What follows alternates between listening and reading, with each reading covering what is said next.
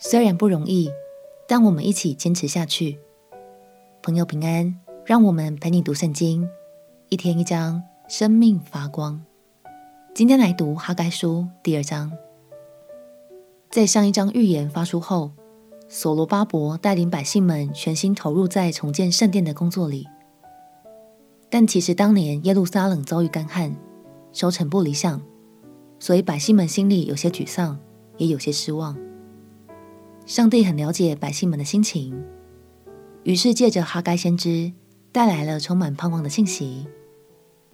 让我们起来读哈该书第二章。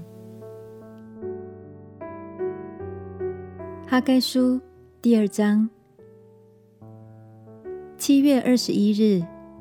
耶和华的话临到先知哈该说：“你要小玉犹大省长撒拉铁的儿子所罗巴伯和约沙达的儿子大祭司约书亚，并剩下的百姓，说：你们中间存留的，有谁见过这殿从前的荣耀呢？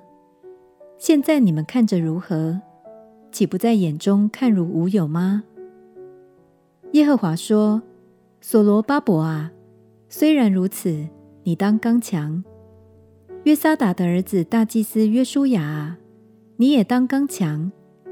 这地的百姓，你们都当刚强做工，因为我与你们同在。这是万军之耶和华说的。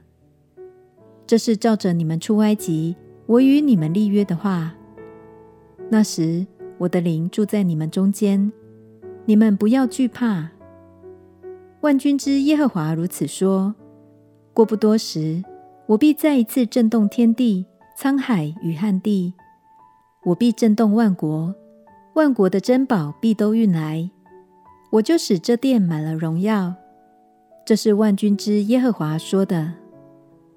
万军之耶和华说：银子是我的，金子也是我的。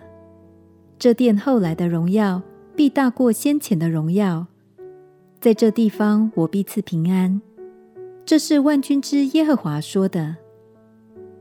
大流士王第二年九月二十四日，耶和华的话临到先知哈该说：“万军之耶和华如此说：你要向祭司问律法，说：若有人用衣襟兜剩肉，这衣襟挨着饼，或汤，或酒，或油，或别的食物，便算为圣吗？”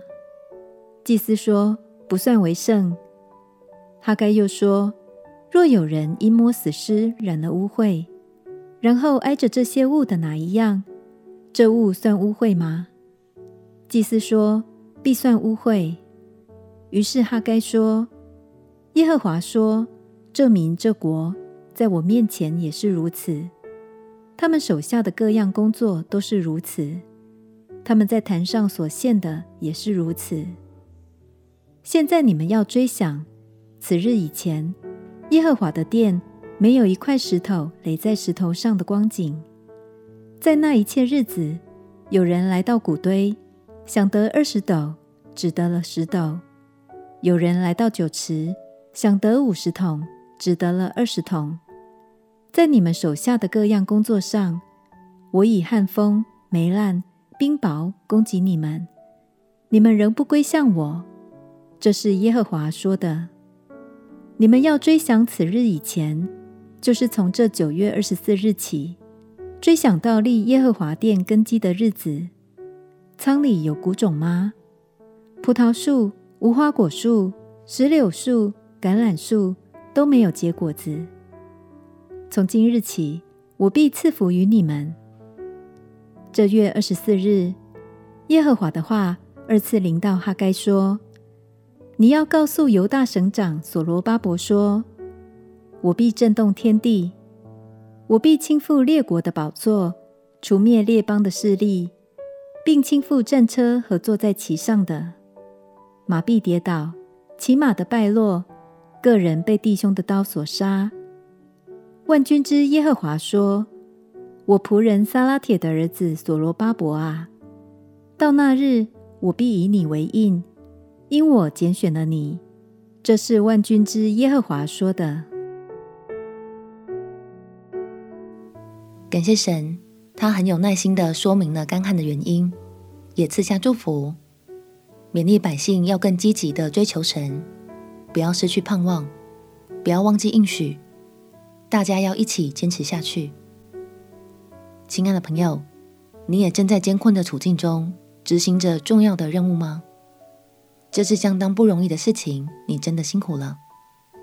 虽然周遭的环境很容易使我们感到彷徨、失去信心，但相信当你持续积极地追求神心意，他就必赐福于你，也要在这段旅途中使你领受到满满的恩典哦。我们且祷告。亲爱的主耶稣，无论处境多么困难，我都要积极追求你的心意，也求你赐福我手中的工作，并且一路上与我同在。祷告奉耶稣基督的圣名祈求，阿门。明天我们将进入下一卷先知书撒迦利亚书。